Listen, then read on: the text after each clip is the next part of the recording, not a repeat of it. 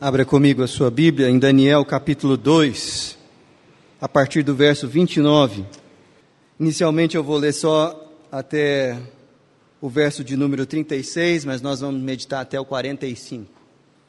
Estando tu, ó rei, no teu leito, surgiram-te pensamentos a respeito do que há de ser depois disso.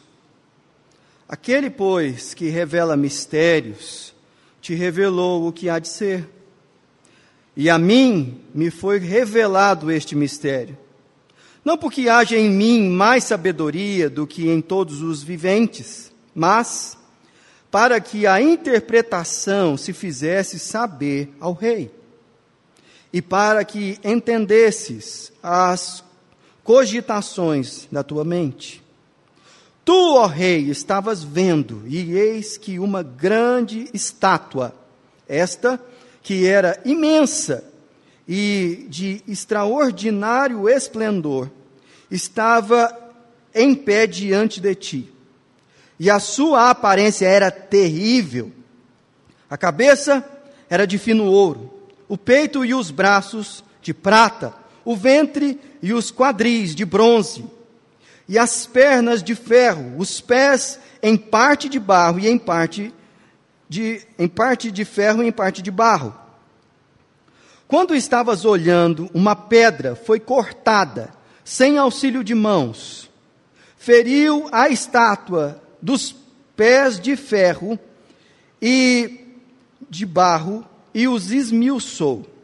Então, foi juntamente esmiuçado o ferro, o barro, o bronze, a pedra, a prata e o ouro. Os que os quais se fizeram como a palha das eiras no estio, e o vento os levou, e deles não se viram mais vestígios, mas a pedra que feriu a estátua se tornou em grande montanha, que encheu toda a terra. Este é o sonho e também a interpretação, diremos ao rei. Só até aqui. Há 11 dias atrás, pela ordem de Vladimir Putin, o exército russo marchou em quatro frentes distintas para a invasão da Ucrânia. A guerra de informação e diversões ela é muito grande nesse aspecto e a informação que nós temos acesso, ela sempre precisa ser julgada. Mas é verdade, parece fato consolidado, de que o Putin não vai parar até assimilar totalmente o Estado da Ucrânia, ou pelo menos colocar ali um governo fantoche. E nesse meio tempo, nesses 11 dias, pelas estimativas da ONU, pelo menos 1 milhão e 200 mil refugiados já entraram nas fronteiras da Polônia e em alguns outros países ali que fazem fronteira com a Ucrânia. O fato é que provavelmente mais da metade desse número são de crianças que estão no inverno europeu, entrando em países que eles não falam a língua numa condição absolutamente vulnerável. E estão conscientes que estão deixando para trás seus pais, avós e tios, numa guerra entre duas nações, é claro, mas absolutamente assimétrica, onde a probabilidade de seus parentes queridos serem dizimados é muito grande. Diante de uma situação dessa, de uma barbárie, de um absurdo desse, a gente fica pensando sobre as implicações da nossa fé. Afinal de contas, por que Deus não impede algo assim? Se Deus é todo-poderoso, por que Ele não breca esse tipo de movimentos? Pensando que nós estamos vindo de uma pandemia, ainda não saímos dela. As consequências, não somente para o povo ucraniano, mas para a economia mundial, são inimagináveis. E muitas vezes a gente fica até pensando, assim, nossa, será que esse é o estupim para uma grande guerra que vai envolver o Ocidente e as potências do Oriente se degladiando com a possibilidade até de um embate nuclear. Porque essa semana o Putin mandou míssil, foi numa usina nuclear. Mas pensa, o que você pode esperar de um homem desse? Não tem o que você duvidar. E às vezes a nossa postura é de medo de apreensão, de imobilidade. Eu gostaria de refletir com vocês a partir do texto que nós lemos aqui. Ah, por que esse tipo de coisa acontece? Porque nós estamos de novo diante de uma guerra tão absurda. E o que a nossa fé tem para nos ajudar a atravessar esse período? Nós que estamos à distância, hein? Imagina a igreja da Ucrânia que está atravessando isso na pele. A fé cristã tem subsídio para esses homens e mulheres perseverarem. Eu gostaria de trabalhar com vocês dois conceitos que eu vejo que estão presentes nesse texto. Resumidamente, do que eu vou falar aqui para você não se perder, é que os impérios e os seus reis nesse mundo são passageiros. São passageiros. Mas o reino de Deus se manifesta na história, na história e na eternidade. Esse é o resumo daquilo que nós vamos ver aqui. Mas, para você que não está acompanhando a exposição do livro de Daniel, ou pelo menos não está lembrado do contexto do capítulo 2, quero lembrar você que Daniel e os seus amigos estavam exilados na Babilônia. O país que não era o país natural deles, eles eram judeus e estavam ali porque foram levados cativos. Quando Jerusalém foi cercada e sitiada por Nabucodonosor, mais ou menos na mesma coisa o que Putin está tentando fazer com Kiev nesse momento. E eles foram levados para a Babilônia porque a Babilônia tinha um sistema de imposição da sua cultura sobre os impérios e sobre as outras nações, que era extrair dessas nações todo o capital intelectual e a habilidade que, cultural que aquela nação tinha produzido e colocar isso a seu favor, não somente nos exércitos, mas na política, na diplomacia e na cultura. E Daniel foi levado cativo e ele assistia diante dos ah, eunucos, que eram homens é, que estavam à disposição da corte de Nabucodonosor. Teve um dia lá que Nabucodonosor ele teve um pesadelo. E embora ele fosse o homem mais poderoso da terra naquele tempo, sua fragilidade, sua instabilidade, sua insensatez ficou patente nesse episódio. E foi o que nós conversamos na vez no no nosso momento anterior nesse texto. E aí ele fez o seguinte: falou, olha, eu quero que vocês, meus conselheiros, me digam o conteúdo do meu sonho e sua interpretação. Porque eu estou muito perturbado e vocês podem falar qualquer coisa aí para mim. E eu duvido muito que vocês já não estejam combinados aí de falar a mesma coisa. Então vamos fazer o seguinte, para vocês provarem que vocês têm uma revelação sobre o conteúdo do meu sonho, eu quero que vocês falem o sonho. Falem o sonho, depois eu vou acreditar na interpretação que vocês derem. E aí foi aquele reboliço. Ninguém conseguiu fazer isso. Os sábios da Babilônia falaram assim: o que o senhor está pedindo, nunca ninguém pediu a ninguém. Nenhum rei havia pedido isso. Ele falou assim: Pois é, problema de vocês. Né? Você tem um problema, o problema é seu. Se lasque. Aí, o que, que aconteceu? O desespero tomou conta dos sábios e eles ficaram paralisados. Mas Daniel convocou seus amigos para orar e Deus revelou o sonho e a sua interpretação. E o texto que nós lemos aqui no início da meditação é justamente aquilo que Daniel começou a falar ao rei.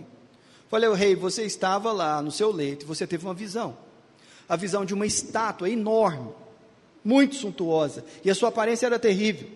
E essa estátua era a estátua de um homem, e ela era, ela, fe, ela era feita de diferentes materiais. A cabeça era de ouro, o busto era de prata, o ventre era de bronze, os quadris eram de ferro, e essa estátua tinha pés que misturavam ferro e barro. Embora esses materiais não se misturem, eles estavam ali entrelaçados. E essa foi a, a visão que o Senhor teve. Na hora que Daniel falou isso, o rei sentiu aquele mesmo pavor que ele sentiu quando ele sonhou. E ele entendeu que Deus de fato havia revelado a Daniel o que estava na mente do rei, mas que a ele ainda era obscuro, porque ele não sabia o significado. E a partir do versículo 37, o que Daniel faz é dar a interpretação do sonho. E basicamente o que Daniel é, ensina está narrado ali entre os versículos 38 e 43. Eu peço que você deixe a sua Bíblia aberta para você acompanhar a, a, a exposição do texto. 37. Tu, ó Rei, Rei dos seis, a quem Deus do céu conferiu o reino, poder, a força e a glória, e cujas mãos foram entregues os, os filhos dos homens, inclusive Daniel estava falando, onde quer que eles habitem, e os animais do campo e as aves do céu, para dominar de sobre todos eles. Tu és a cabeça de ouro. E ele fala que o império babilônico estava simbolizado naquela visão através da cabeça de ouro. E as outras partes da estátua, de diferentes materiais, eram outros impérios que sucederiam o império babilônico. E que, portanto, teriam a hegemonia que a Babilônia tinha sobre o mundo conhecido até então. Que a Babilônia não era perene, que ela iria passar. E que outros impérios se levantariam. E esses impérios subjugariam a Babilônia. E a Babilônia seria serviçal, e o povo da Babilônia serviriam como escravos desse novo, desses novos impérios. E os comentaristas e estudiosos identificam que a sequência de impérios que foi sucedendo a Babilônia, os medo-persas, os gregos e os romanos, eles são simbolizados em cada um desses materiais aí. Mas você não deve perder de vista que o que Daniel está entregando para o rei, que é o fato de que os impérios desse mundo e os seus reis, eles são passageiros, eles são transitórios. E, mais do que isso, eles são decadentes. Porque nós temos uma visão da cultura e da realidade meio tecnocrata. E porque hoje a gente tem celular, smartphone, e os nossos pais, na época em que eles eram criança, eles tinham aquele telefone fixo e antes não tinha nem telefone, era só uma comunicação muito mais limitada a cartas. Nós falamos assim, nossa, a humanidade está avançando demais. Essa é a presunção da modernidade como se aparato tecnológico produzisse sociedades melhores. Meu querido, o que nós conseguimos fazer hoje, com a tecnologia que nós temos, é muito mais perverso do que se podia fazer há um tempo atrás. Nós conseguimos sim, e glória a Deus, fazer cirurgia cardíaca intrauterina, o que é uma maravilha. Nós conseguimos também fazer bombas que têm um poder de destruição que fazem Hiroshima e Nagasaki serem traque. Traque. Nós desenvolvemos um modelo social de genocídio que produziu o Holocausto. A destruição sistemática, otimizada de uma nação inteira. De nações inteiras, porque não foram só judeus que morreram na Segunda Guerra Mundial porque o aparato tecnológico era melhor. Nós desenvolvemos tecnologia, isso não quer dizer que nós somos melhores humanos do que aqueles que nos antecederam. Pelo contrário, o que o texto diz é que os impérios são decadentes, um é cabeça de ouro, outra de prata, outra de bronze e ferro, e a coisa vai ficando mais limitada. Porque as expressões da maldade humana vão ganhando contornos que aparentemente são inéditos, são muito perversos. E é isso que Daniel está falando aqui. Que esses impérios, eles são passageiros, são transitórios. Eles se destroem, é, aliás, eles são decadentes e eles se destroem mutuamente. Há uma rivalidade entre os impérios. De forma que a, a linha histórica vai caminhando e você vê impérios e potências subjugando outros, mas não convivendo com eles. Eles toleram uns aos outros até onde o interesse diplomático é razoável. Mas quando há um interesse maior, eu passo em cima de você e está tudo certo. Está tudo certo. Porque se do lado de lá não tiverem líderes fortes para enfrentar alguém que está aqui, a gente passa a patrola mesmo. E quem quiser fugir, vai. Porque esse pedaço de terra aqui vai pertencer ao meu país. Isso não é novo, gente.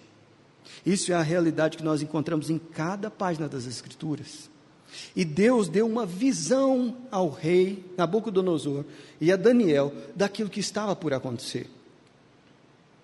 E você pode ficar se perguntando, mas por que isso acontece? Qual é a razão, qual é o motivo dessa realidade se manifestar com tanta crueldade e de maneira repetitiva? Porque Deus não barra essa realidade. E calma, que nós vamos chegar lá. Mas para que você tenha uma compreensão mais adequada diz: é muito importante você estar familiarizado com um conceito da teologia que foi melhor desenvolvido por Agostinho de Hipona. Em 410, quando Roma foi invadida pelos visigodos, houve um baixo astral e uma tremenda onda de pessimismo no, na igreja. Por uma razão muito simples. Depois da conversão de Constantino e da assimilação do Império Romano da fé cristã, a ideia de que o romano daquela época tinha é de que o Império Romano vai avançar, avançar, avançar até os confins da terra e encontrar lá na outra ponta, que eles não eram terraplanista. E eles vão ser tão hegemônicos que a santa religião cristã católica vai ser implementada até os confins da terra. E aí o reino de Deus será estabelecido.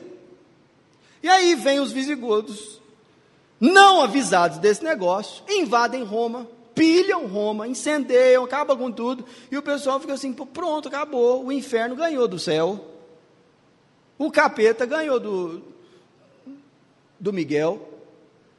Não é assim que está escrito na Bíblia.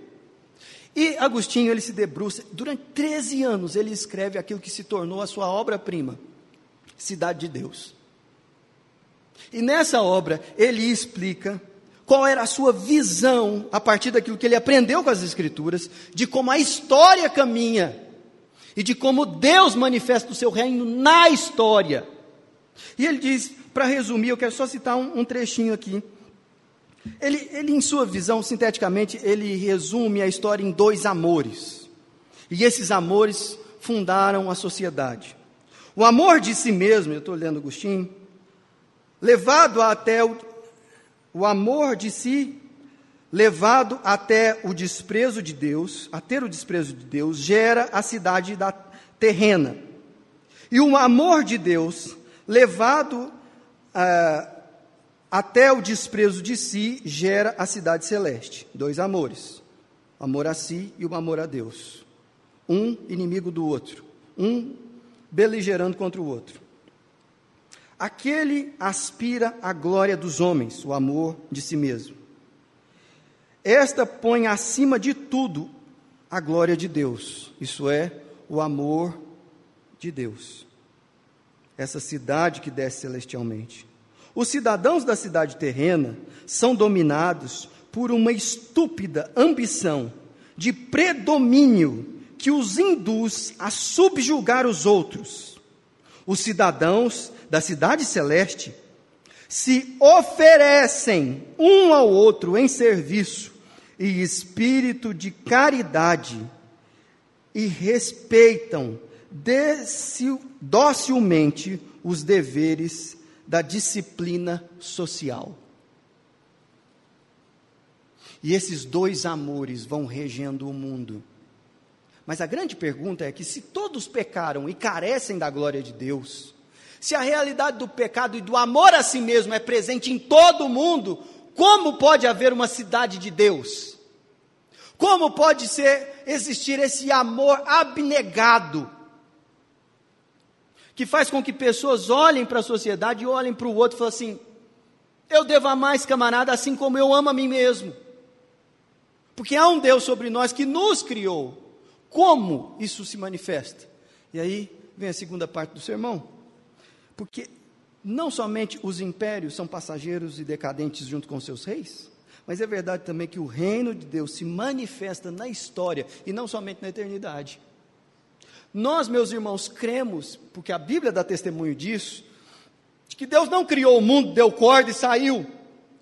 Mas Deus intervém na história e Ele manifesta o seu reino, apesar do pecado e apesar da queda. E uma das evidências é justamente Deus manifestar uma visão no coração de um homem ímpio, como é o caso dessa passagem que nós estamos lendo. Mas perceba que Deus age através da história, além da limitação do tempo da nossa vida. Porque aquilo que o texto está dizendo aqui, não é só que quando você ora, fala, Senhor, tem misericórdia do meu ente querido, que está passando por essa dificuldade, derrama sobre ele cura, faz ele encontrar um emprego. E Deus vem e abençoa e intervém na história. O que o texto está dizendo é que Deus age através das gerações num plano em, em que o zoom está muito me, menos focado numa situaçãozinha. Deus está olhando para a história da humanidade e ele tem um propósito. A história não é aleatória, uma sequência de fatos que não se conectam, que não tem nenhum sentido. Deus está conduzindo a história para o seu propósito. E apesar da maldade humana, por que, que a Bíblia tem profecias como essa aqui? Porque Deus está no controle. A Bíblia não tem só mandamentos, de forma que a gente tem que obedecer para o reino de Deus se manifestar. A Bíblia tem profecias, porque Deus conduz a história na direção que Ele quer levar. E quando nós olhamos essa sucessão de impérios aqui, e a rivalidade entre o Ocidente, o Oriente, Estados Unidos, a China, é, esse ímpeto da Rússia, nós precisamos entender que a maldade humana está patente nesse negócio. Isso é a cidade dos homens, mas a cidade de Deus está se manifestando na história, porque Deus está no controle da história. E aí, o texto continua nos mostrando que Deus continua sendo o único soberano nesse processo histórico todo. Porque senão, veja você, o verso 20, que nós não lemos aqui, é o cântico de Daniel, quando ele recebe aquela revelação. E ele diz o seguinte: Seja bendito o nome de Deus, de eternidade em eternidade, porque dele é a sabedoria e o poder. É ele quem muda o tempo e as estações, remove reis e estabelece reis. Isso não é aleatório, Deus não perdeu a mão no processo. E embora ele não seja responsável pela maldade humana, a maldade humana não frustra os propósitos de Deus na história. E nós temos isso patente na vida do nosso Senhor Jesus Cristo, que foi manifesto em carne, com o propósito de livrar o seu povo dos seus pecados. E Herodes, os fariseus e a multidão julgaram injustamente o Santo Filho de Deus, que sem pecado foi morto injustamente para que se cumprissem as Escrituras. Nesse evento cósmico, que é a morte do Filho de Deus, Herodes, a multidão e os fariseus são culpados de algo que Deus já determinou que faria, para manifestar sua glória e misericórdia. Mas por que, que eles são culpados por algo que Deus já determinou? Porque quando eles fizeram, eles não fizeram em amor a Deus, em submissão ao seu plano, eles fizeram por amor a si mesmo e a sua ânsia de mais poder, de mais proeminência, de ter a multidão do seu lado, de conseguir manipular. Percebe? Mesmo a carne e o amor de si mesmo não podem fazer com que Deus perca a mão na história. E isso é um mistério maravilhoso, mas é assim que a Bíblia nos ensina a olhar para a realidade, a olhar para a vida. Mas preste bem atenção que Deus, ele anula o poder e a sabedoria dos homens nesse processo. Isso é maravilhoso, porque nós estamos aqui diante do homem mais sábio, mais poderoso da terra, que está ali, ansioso por saber aquilo que lhe foi revelado e ele não entendeu. Que tinha poder para matar todo mundo ali se essa fosse a sua vontade, mas ele só estava fazendo isso porque ele queria saber aquilo que Deus não revelou a ele. E não há virtude em Nabucodonosor aqui, há só humilhação mesmo. Porque Deus pega um Zé Ninguém, um escravo que tinha sido deportado de lugar nenhum, e fala assim: vem cá que eu vou mostrar para você aquilo que eu não te mostrei ainda. E essa é justamente a postura de Daniel. Falou assim: não é porque eu sou melhor do que todo mundo aqui, não. É porque Deus resolveu revelar a você algo que estava encoberto. Mas preste atenção: o que você faz com essa revelação? Qual é a sua atitude diante dela? Porque Deus não é só Deus apenas do Império Babilônico, ou, no caso dos cristãos, apenas do Ocidente, ou da Igreja Ortodoxa Russa. Deus é rei de toda a realidade. E é isso que é apresentado na segunda parte da visão. Quando uma pedra é cortada sem o auxílio de mãos, e ela bate naquela estátua, e ela pulveriza a estátua. E o pó dessa estátua é levado como o, a palha dispersada pelo vento. Isso está tudo aqui apresentado no texto. É, você pode checar depois, a partir do verso. Deixa eu ver aqui.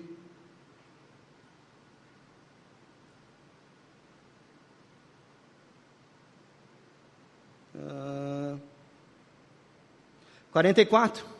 Mas nos dias destes reis, o Deus do céu suscitará um reino que não será jamais destruído. E este reino não passará a outro povo, esmiuçará e consumirá todos estes reinos, mas ele mesmo subsistirá para sempre. Como viste que do monte foi cortada uma pedra sem o auxílio de mãos, isso é, não foi produzido por ser humano nenhum esse reino, mas veio do próprio Deus, e ela cons, é, esmiuçou o ferro, o bronze, o barro, a prata e o ouro, o grande Deus fez saber ao rei que há de ser futuramente. Certo é o sonho e fiel a sua interpretação. Daniel estava revelando aqui a Nabucodonosor que um reino se estabeleceria e que ele não passaria. E que diante da cidade dos homens, a cidade de Deus prevaleceria. E ela não seria circunscrita a um território, mas essa pedra que foi cortada sem auxílio de mãos, ela se tornaria uma montanha que abrangeria toda a terra. E a ideia dos judeus, quando eles receberam essa profecia, pronto! Nós vamos voltar a ter um Salomão e sermos hegemônicos. Sabe por quê? Porque eles queriam um líder militar que fosse da KGB e que tivesse o botão vermelho e que virasse para os romanos fosse: toma! por quê? Porque o povo de Deus, quando está desconectado de Deus, é tão ímpio quanto os piores pagãos da terra. E aí Deus frustra a galera, porque ele manifesta o rei, um servo sofredor, que foi executado brutalmente pela potência vingente dos seus dias. E alguém poderia olhar para isso e falar assim: tá aí, frustrou. Mas esse Zé Ninguém, que nasceu lá, que não escreveu uma página das Escrituras, tem sido pregado há dois mil anos em toda a face da terra. E os seus discípulos, que eram analfabetos, pescadores, gente simples, receberam um poder que nunca ninguém tinha visto, de testemunharem o poder e as virtudes dos reinos de Deus. E eles assimilaram isso com tanta força e tiveram uma percepção tão grande que um desses discípulos, ao escrever uma carta para a igreja, uma igreja que estava sofrendo, oprimida pela opressão dos romanos, os mesmos romanos que tinham matado Jesus Cristo. Ele escreveu o seguinte: Veja-se, 1 Pedro capítulo 2, a partir do verso 4. Chegando-vos para ele a pedra que vive. Ele está falando de Jesus. E ele está fazendo referência àquela visão lá de Daniel. de Nabucodonosor. Rejeitada assim pelos homens, mas para com Deus eleita e preciosa. Também vós mesmos, como pedras que vivem, sois edificados casa espiritual para ser de sacerdócio santo, a fim de oferecer de sacrifício espiritual agradáveis a Deus, para interme, por, por intermédio de Jesus Cristo, pois isso está na Escritura. Eis que ponho em Sião uma pedra angular, eleita e preciosa, e quem nela crer não será de modo algum envergonhado. Para vós outros, portanto, os que credes, é a preciosidade, mas para os descrentes, a pedra que os construtores rejeitaram, essa veio a ser a principal pedra angular. E pedra de tropeço e rocha de ofensa. São estes os que tropeçam na palavra, sendo desobedientes para o que também foram postos. Percebe a soberania de Deus e a responsabilidade humana aqui? Vós, porém, sois raça eleita, sacerdócio real, nação santa, povo de propriedade exclusiva de Deus, a fim de proclamar as virtudes daquele que vos chamou das trevas, da cidade dos homens, para a sua maravilhosa luz, para a cidade de Deus. Vós sim, que antes não erais povo, mas agora sois povo de Deus, que não tinhais alcançado misericórdia, mas agora alcançastes misericórdia. Gente do céu, como é que você olha para um texto desse e não dá um glória a Deus? Se eu tivesse na Assembleia de Deus, tinha gente sapateando aqui agora, né? Porque é maravilhoso, é uma coisa abençoadíssima. Deus está agindo na história, e Ele age através do seu Filho, e nós podemos experimentar os benefícios do poder de Deus que se aperfeiçoa na fraqueza. E como nós anunciamos as virtudes daquele que nos chamou das trevas para o reino da sua maravilhosa luz, não amando a nós mesmos e os nossos interesses, mas nos lançando como iniciativas de pessoas que creram em Jesus e entenderam esse negócio, assim, tá aí, nós precisamos fazer um negócio que chama Cruz Vermelha, Exército da Salvação. Nós vamos fazer um negócio aqui chamado Missão Vida. Nós vamos sair distribuindo sopa aqui. Porque tem gente que passa fome, mas nós somos os filhos do pão da vida. Você entendeu? Porque Deus revelou a sua ação na história e nos libertou de um amor de si mesmo que só produz guerra. E sabe por que, que Deus não para a guerra da Rússia? Porque Ele vai manifestar a sua glória ao longo do curso de toda a história e não somente na nossa geração. E isso é um plano muito maior do que aquele que a gente consegue enxergar no curto escopo de tempo dos nossos curtos dias que passam como neblina da manhã. Contudo, aquele dia nós estaremos diante do trono do Cordeiro. E sob todos os imperadores sanguinários, déspotas, totalitários, e aqueles que supostamente democraticamente ascenderam ao poder, prestarão contas da autoridade que receberam. E não há possibilidade de alguém ou algum pecado ser injustamente deixado de lado. Todos os pecados da história serão pagos, ou no inferno, ou na cruz de Cristo. A grande questão é onde os seus serão pagos. Porque Deus nos levantou aqui como igreja de Jesus para revelar as coisas que Ele está fazendo e fazer a você a seguinte questão: de qual reino você quer pertencer? As aplicações disso na nossa vida são várias, mas eu queria sugerir só apenas algumas. Nosso tempo está avançado. Preste bem atenção: se você é um cristão, você crê da seguinte maneira: a solução para a humanidade não está na, no avanço da política, da tecnologia, de, dessa ou daquela ideologia que pode ser hegemônica em determinado período da história. Nossa esperança não é naquele império.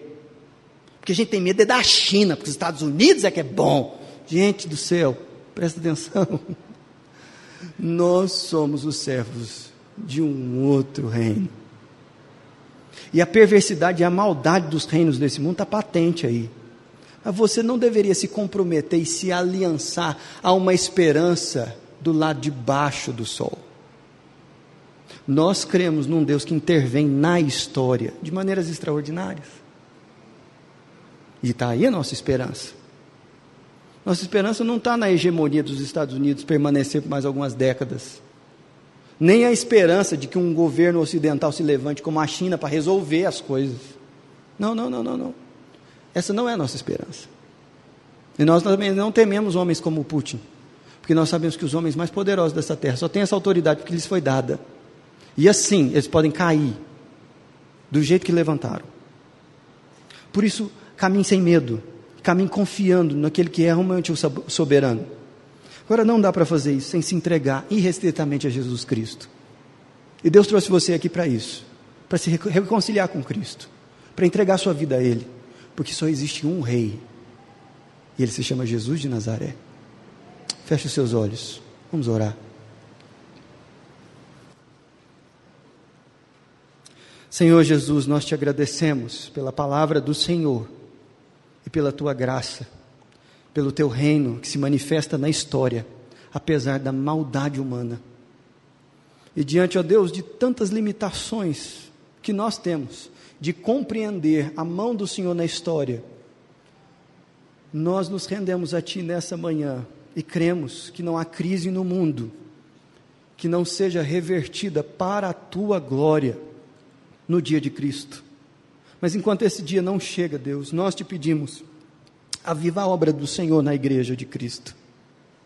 Deus, a Rússia tem uma igreja muito grande e que hoje está em subserviência a Putin e a uma ideologia nacionalista.